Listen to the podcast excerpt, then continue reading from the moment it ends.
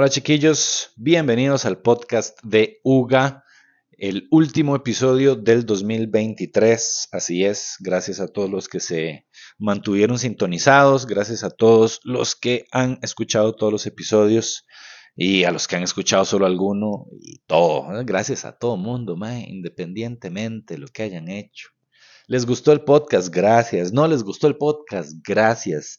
Que Diosito me los llene de virtud, de bendiciones. Fue puta madre. La gente debe estar pensando que cada día me hago más religioso, pero no.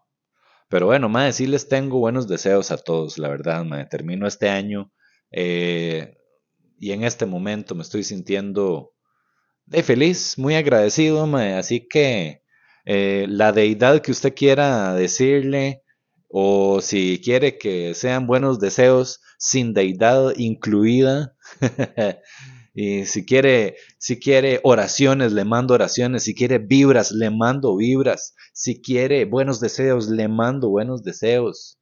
Si quiere, no sé, mae, todo lo que sea buena vibra, se lo mando en este momento. Rácata, se la suelto entera. La bendición. mae, sí, este, no sé, me siento, me siento, me siento en esa vibra. Este, me siento como J Balvin, nada que ver. es que ahora estaba viendo un. Estaba viendo un reel estúpido, de J Balvin.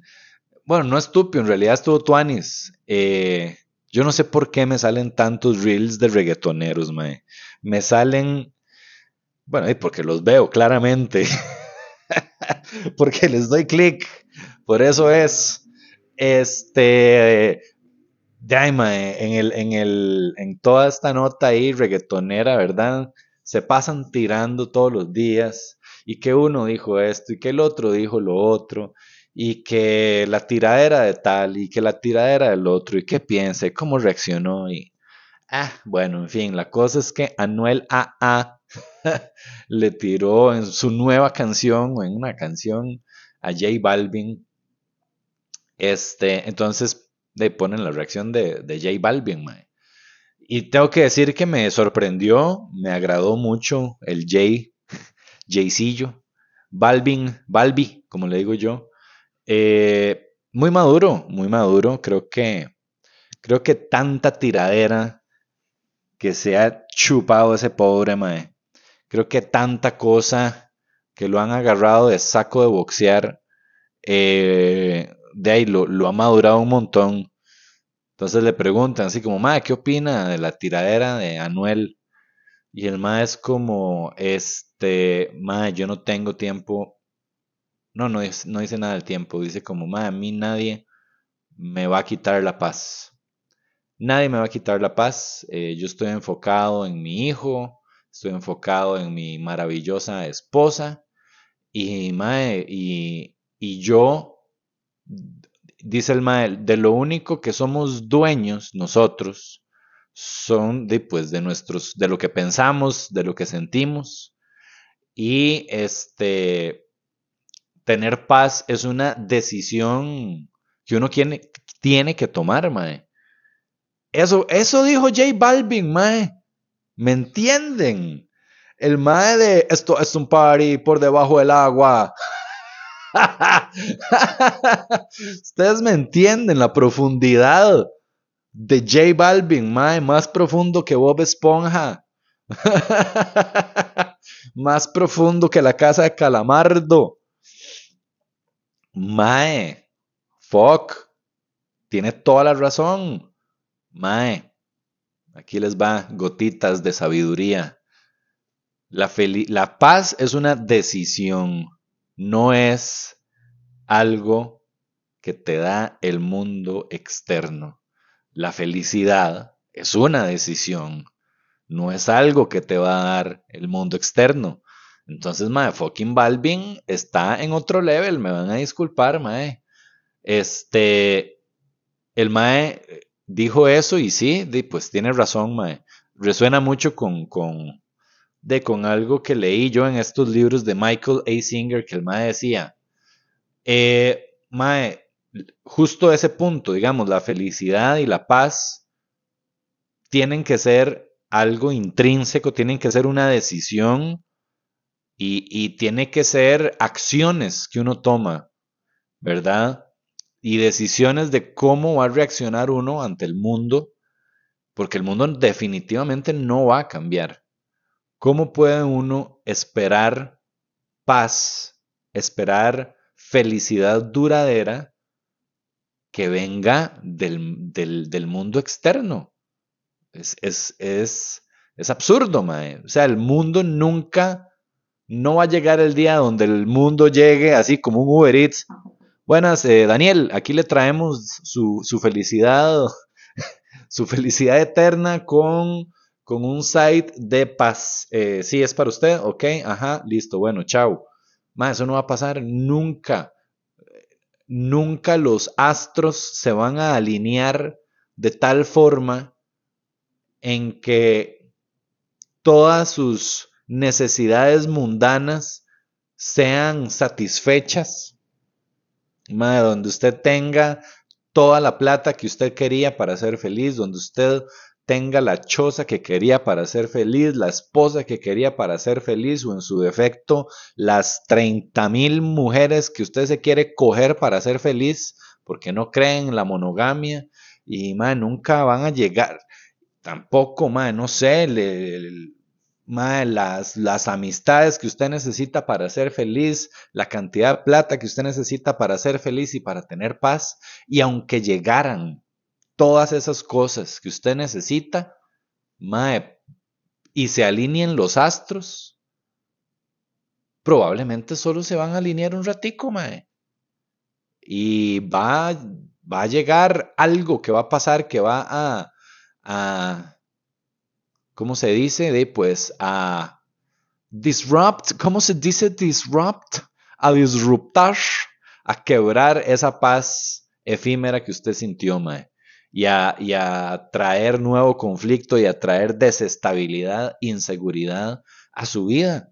Entonces, porque así es la vida, mae. así es la fucking vida para Daniel Ugalde, a como es la vida para mae, Brad Pitt. ¿Usted cree que Brad Pitt vive una vida muchísimo mejor que la de Daniel Ugalde? Sí. y no al mismo tiempo, mae. Al mismo tiempo, no. Brad Pitt, dígame el famoso que usted quiera, madre, la Rosalía, eh, J Balvin, Residente, la John Mico, la cualquier hijo de puta, Madonna, Mariah Carey. Yo sé que estoy diciendo puras estrellas. Bueno, no, sí dije John Mico, esa está, esa estaba actual. Rosalía también. En fin, mae, dígame cualquier persona de este planeta que usted crea que tiene la vida hecha, que usted envidie su vida. Y yo le voy a enseñar un ser humano que está atravesando la misma condición humana que usted y que yo. Mae, que tienen un montón de miedos, de inseguridades, que pierden tiempo viendo el celular, que ven lo que otros tienen y sienten envidia o sienten eh, insuficiencia, sienten que lo que ellos tienen no es suficiente, que lo que, que lo que han logrado no es suficiente, sienten que tienen que dar más, no están conformes con su cuerpo. Estoy seguro que Rosalía se ve al espejo y dice, ma, ¿qué son estos lóbulos tan raros que tengo, ma? ¿Por qué tengo los lóbulos tan gordos? o no sé, madre, se ve una nalga y tiene una estría. Y dice, puta, ¿por qué tengo esta estría, madre? O tal vez se acepta el cuerpo maravillosamente, pero no sé, tiene un diente chueco o, o, le hiede la jeta o, madre, se siente tonta o, en fin, o pasa demasiado preocupada por lo que dice la gente. No sé, no sé pero algo tiene Rosalía, algo tiene Rosalía que la hace sufrir, se levanta y le duele un tobillo, madre, con el frío. Ya, madre, se le incomoda el... Eh, madre, tiene fucking alergia, tiene alergia al polvo y tiene que estar tomando antialérgicos y pasa toda algo tiene, mae, algo sufre. Brad Pitt igual, ese mae es intolerante a la lactosa. vea, la cantidad de speeches que han pasado, mae, de, con sus parejas, con, con Jennifer Aniston, con Angelina Jolie, un desvergue, mae, problemas de alcoholismo, en fin, este, todo esto para decir que, que, nunca la felicidad y la paz van a venir del mundo externo, mae. Pueden, puede, pueden haber épocas donde uno dice, ay, qué bonito esto, ay, qué lindo esto, ay, mira, tengo esto, qué tuanis. Pero siempre se va, mae, siempre se va, siempre viene algo diferente. Y es hasta cierto punto liberador, mae, saber que es así para todo el mundo, mae porque viene como a romper esta ilusión de la vida fantástica de los demás, que siempre, de alguna forma, no sé si todo el mundo, pero definitivamente yo sé que yo sí lo siento, ¿verdad? Que vivimos inconscientemente creyendo que hay gente que tiene una mejor vida que nosotros, que, que el hecho de tener más a nivel material, eh, los hace más felices que el hecho inclusive de saber más, de ser intelectuales, de manejar un montón de conocimiento, los hace más y mejores que nosotros, que el hecho de ser sumamente profesionales en lo que hacen y exitosos en lo que hacen, que eso los hace más y mejores que nosotros, Y es liberador darse cuenta de que, de que no, de que usted puede amasar todo el conocimiento del universo, y eso no lo hace mejor que nadie, eso no lo hace más feliz que nadie. Usted puede amasar toda la fortuna más el conocimiento que usted quiera, eso no le garantiza que usted sea feliz, que usted viva una vida plena. Eso no lo hace mejor que nadie en lo absoluto, porque, porque al final de cuentas todo eso es efímero.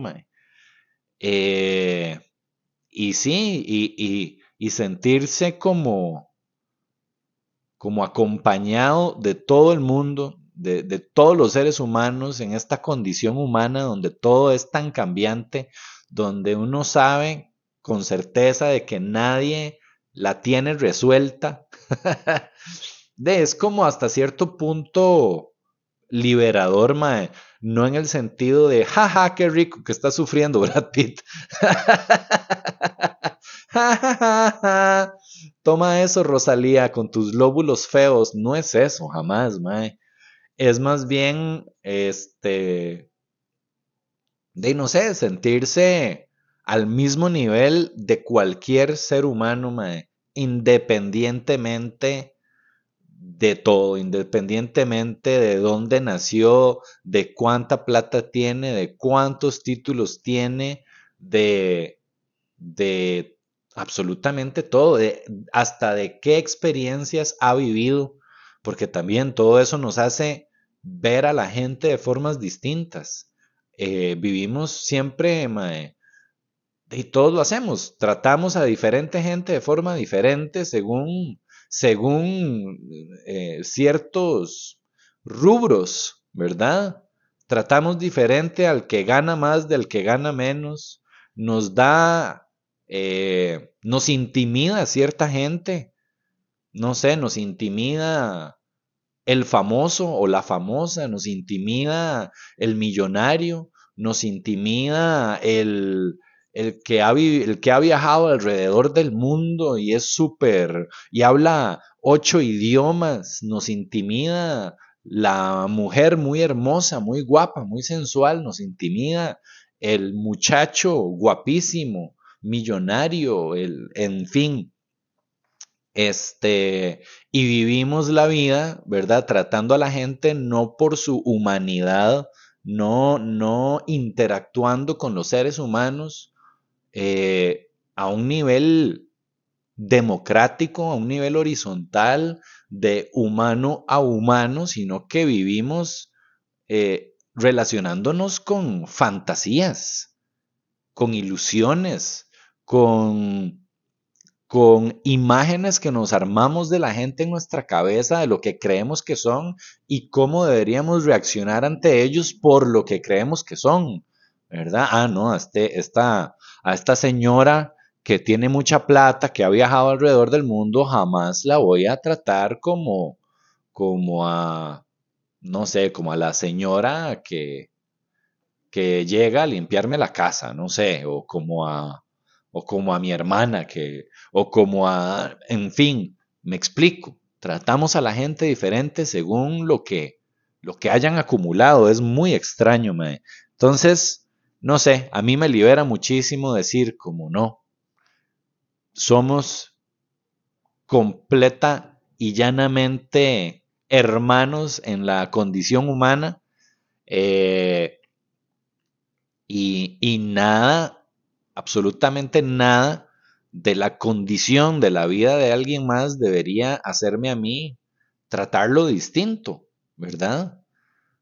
nada debería alejarme o separarnos como humanos que somos, de hablar, de conversar, de buscar puntos en común, de, de, saber que, que, definitivamente debe haber terreno en común entre, entre dos seres humanos, independientemente de, los contextos de los que vengan, mae. es muy loco, sí. Eh, últimamente también he estado viendo, eh, me, han estado saliendo un montón de videos de Megadeth y de Metallica. ¿Por qué? Porque yo soy súper metalero, me encanta el metal y estaba siempre como para escribir y para bretear, pongo música. Y de me salió el disco nuevo de Megadeth que se llama The Sick, The Dying and the Dead, el cual me parece un titulazo para un disco. Es todo lo que la sociedad esconde. es lo que todo lo que la sociedad esconde y lo que a los seres humanos nos encanta no ver, ¿verdad? Es la realidad que queremos evitar a toda costa los enfermos, los moribundos y los muertos. Sáquenme a esos hijueputas de aquí. no me los enseñe, no me recuerde mi mortalidad, por favor. En fin, este, May, el disco está fucking buenísimo. Aquí voy a sacar mi lado más geek eh, de, metalero, pero bueno, es Dave Mustaine, que siempre ha sido el frontman, ¿verdad? Eh, que lo echaron de Metallica. Esa mierda pasó hace como yo no sé cuántos años y la gente sigue hablando de eso, pero en fin, me quedó marcado por eso. Eh, y está con una alineación ahora increíble, no me acuerdo cómo se llama el baterista, pero es un crack. El bajista también, no me acuerdo, es, no es muy relevante, no es como que aporte muchísimo. El guitarrista era hasta hace poco un man que se llama Kiko Lureiro, que es brasileño y es una máquina. Y este disco está increíble, mae. Creo que es el mejor disco que han sacado desde el Rust in Peace, que es como de los noventas, mae. En fin, entonces mae, me, han estado saliendo muchas varas. Estaba viendo un poco de la, de, la historia de, este cabrón, eh, Dave Mustaine, que es una figura súper interesante, mae. ¿Verdad? Porque es un mae que, que tiene, no sé, es como una personalidad difícil. es un mae como difícil de tragar ya. Eh, es bien diva, es bien.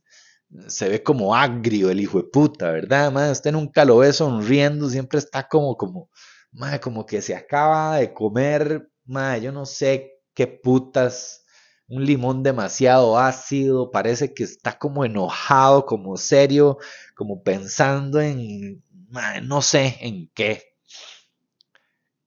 este, y estaba leyendo todo el tema, mae, del mae, ya tiene 61 años, ya es un, mae, ya está súper roco. Eh, y el mae en estos últimos años tuvo cáncer de garganta y este también tuvo que mae, tener unos, unas operaciones en las manos de nervio y yo no sé qué, o no me acuerdo bien qué fue la cosa, mae. no sé, me impresionó mucho. Entonces el MAE después de, de, de, todo este proceso de salud, MAE, imagínense, de ahí el, el cantante de una banda, mae, de tener cáncer de garganta.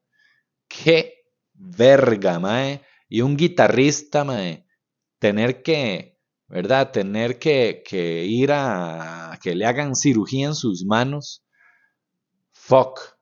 Y de este mae volvió después de todo eso, se recuperó y sacaron este disco que está, pero mae, increíble ya. Entonces ahora estaba viendo unos videillos del mae tocando en vivo, ¿verdad? Y obviamente ya no canta igual.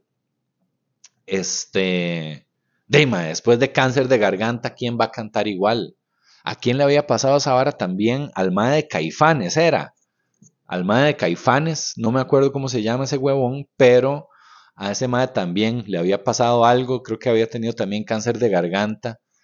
Y, después de que lo operaron, nunca volvió a cantar igual, mae. Se notaba, se notaba.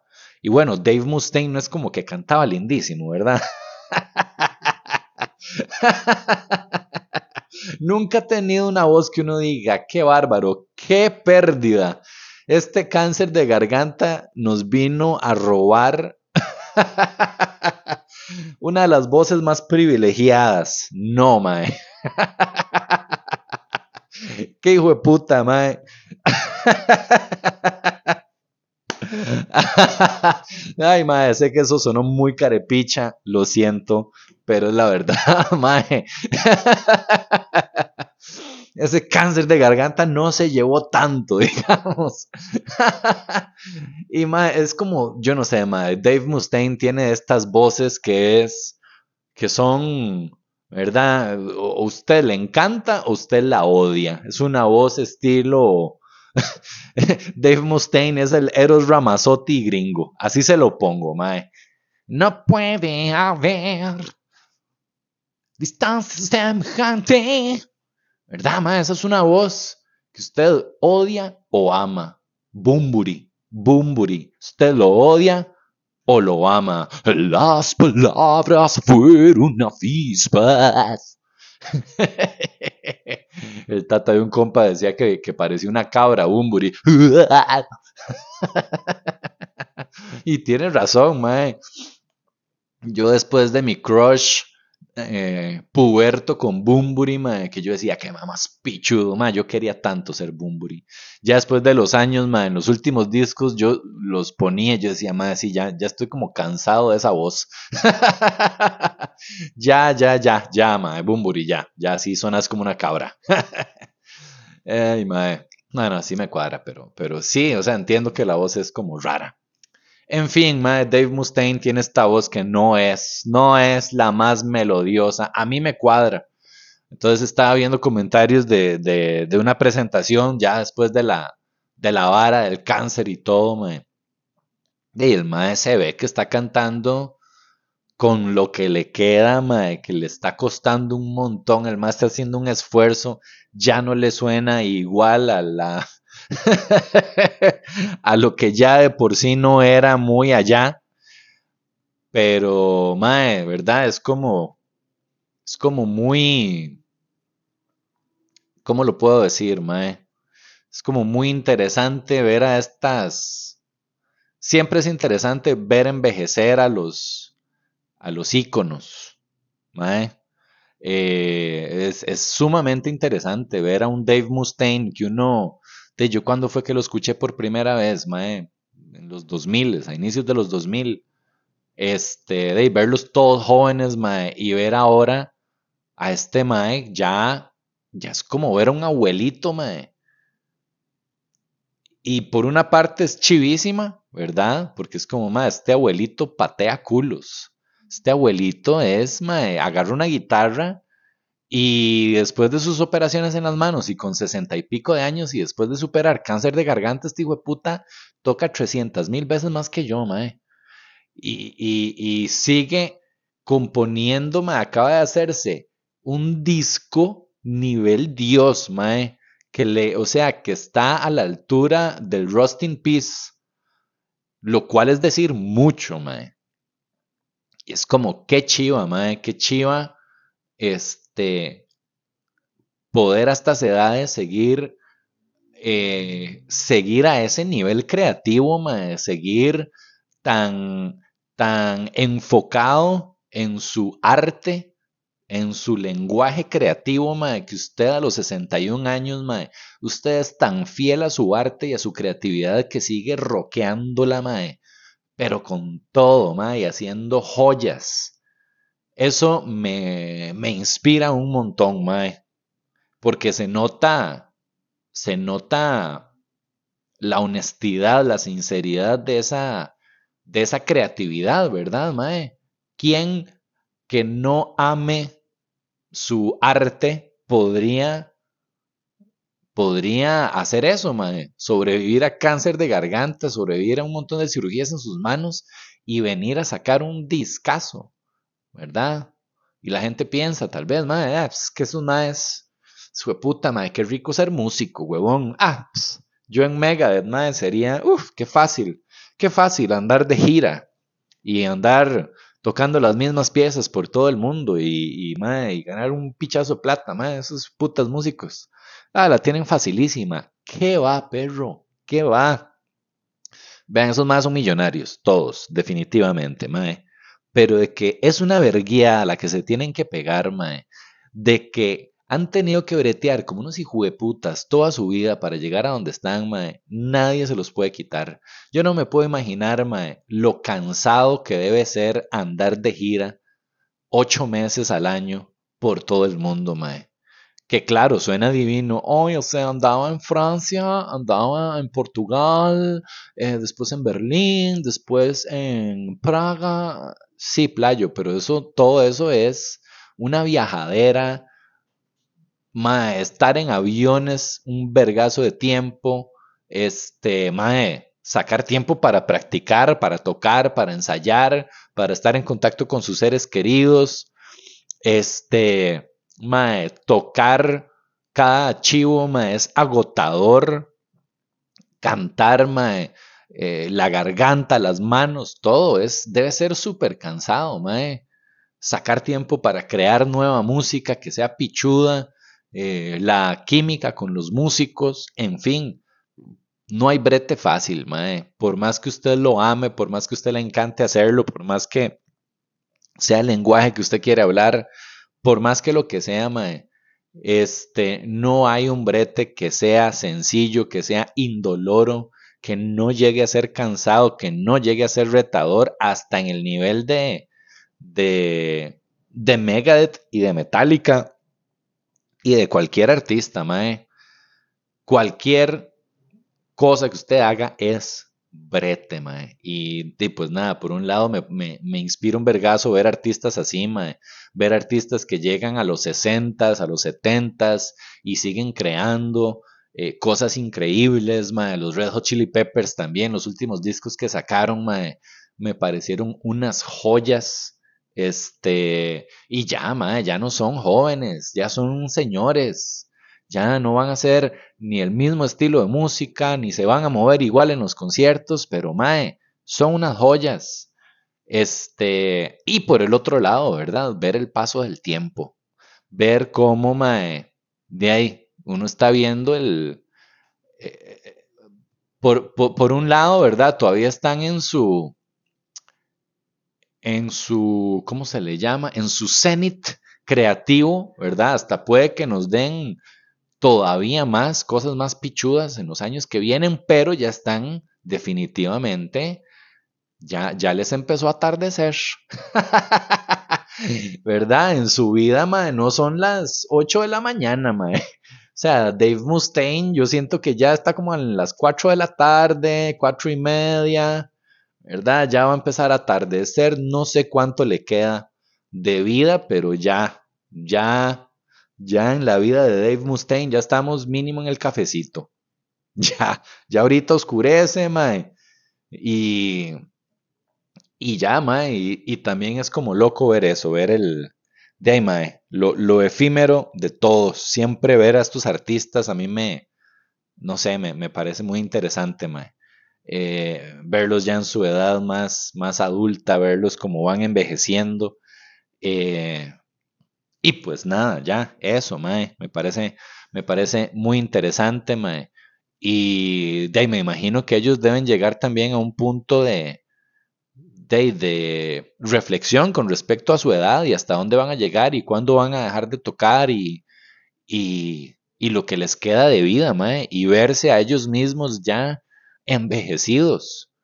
Eh, no sé, mae, eh, todo eso me parece interesante, me hace preguntarme si, si harán las paces con su edad, con su vejez, si están en paz con dejar su carrera, mae. Me lo pregunto cuando veo a gente como Metallica. Metallica, mae, no sé, no, no envejecieron, por lo menos a nivel creativo, mae siento un gran contraste entre Metallica y Megadeth. Siento que su creatividad eh, no está en el cenit.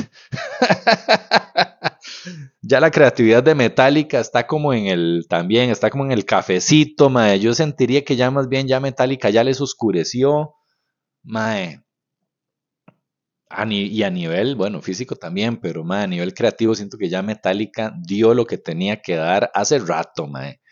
Ya lo que están haciendo ahí es como una mejenga rara que yo no entiendo, que a mí no me interesa ir a ver. Ya, con todo el respeto, ya hicieron lo que tenían que hacer. Eh, y ya se siente como que, de, como que la están mejengueando ahí para, yo no sé, mae, por pura inercia, por pereza, por diversión, por hacer plata, no sé por qué será, pero en la música los maes yo ya no siento que esté la chispa, que es indiferente de la edad, como ya lo vemos comprobado en Dave Mustaine y en Red Hot Chili Peppers, no es que por ser rocos, no es porque por estar mayores ya no puedan hacer grandes obras eh, musicales, ¿verdad? Pero ya eh, no sé qué pasa en ellos, mae no sé qué pasa en ellos, si hay, claro, hay grandes cambios, ¿verdad? Este mae, Dave Mustaine, él, él es Megadeth. Han cambiado absolutamente todos los, los eh, músicos de Megadeth menos él. Él escoge a sus músicos. En Metallica, de ahí, hay cuatro hijueputas ahí que, de que bien que mal, de ahí tienen que agarrarse. a ver cómo hacen la vara, ¿verdad? James Hetfield no puede llegar un día y decir, madre, ¿sabe qué? Lars, lárguese, más usted no toca, pero una verga, vaya a tocarse los huevos porque usted ya batería no toca. si tocaras batería como te rascas los huevos, mae, en otro lado estaríamos, pero no. Mae, tienen a fucking Lars Ulrich ahí que, mae, no, por favor, ya ese mae, o sea, ya, ya fue, ya no toca un carajo, mae. Tienen a Kirk Hammett, que también, ma, yo no sé, yo no sé. Yo siento que Kirk Hammett ya no quiere tocar guitarra, ma. Ya no quiere, yo no sé para qué sigue. En fin, ma, son gente que ya no se le ve la chispa, la, las ganas de seguir creando, ma, y de seguir hablando el lenguaje que hablaron en algún momento. Y no tiene nada de malo. Pasa, ma, pasa que uno a veces se cansa de cierto lenguaje, se cansa de cierto tipo de creatividad y quiere dejarlo tirado, mae. Bueno, lo pueden hacer. Y, y, si, y si no lo hacen, pues de, eh, salen cosas que uno dice, bueno, no sé, no sé si me encantó.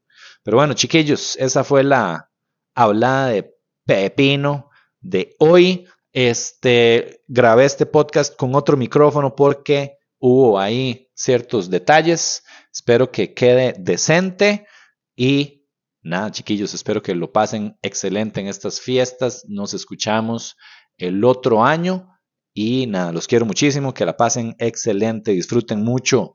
Disfruten mucho, tomen poco si pueden, no hace falta tomar un vergazo para pasarla bien, Y si se van a fumar, por favor, tengan cuidado con sus seres queridos, cuídense ustedes para sus seres queridos, no se estrellen ahí por andar de imbéciles, manejen con cuidado, sean conscientes de los seres alrededor suyo, mae. Pásenla bonito, disfruten mucho, ámense mucho, este, y nada, nos vemos y nos escuchamos el otro año. Bye.